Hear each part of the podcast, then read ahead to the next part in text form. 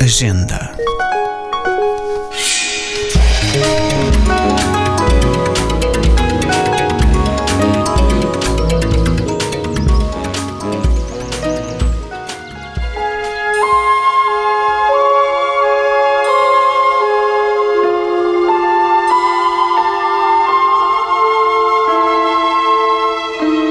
Paula Rego foi convidada em 2002 a criar um ciclo de oito quadros alusivos à vida da Virgem Maria, destinado a ocupar a antiga capela de Nossa Senhora de Belém, na residência oficial do Presidente da República.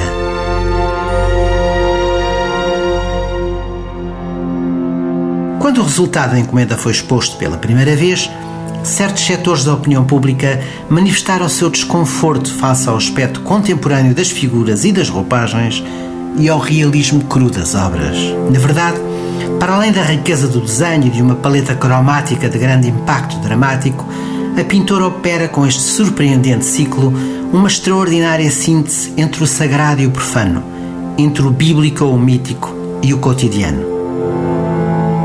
I do believe in God and the Virgin Mary.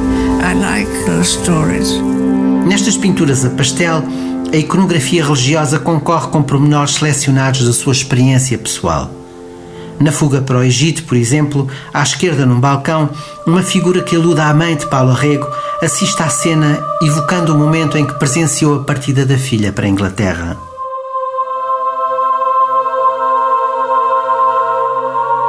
Esta magnífica publicação de luxo, profusamente ilustrada, com textos autorizados investigadores da obra da pintora e de especialistas das ciências bíblicas e da iconografia religiosa, ajuda-nos a olhar sem preconceitos e a entender melhor o verdadeiro significado deste notável ciclo de pinturas.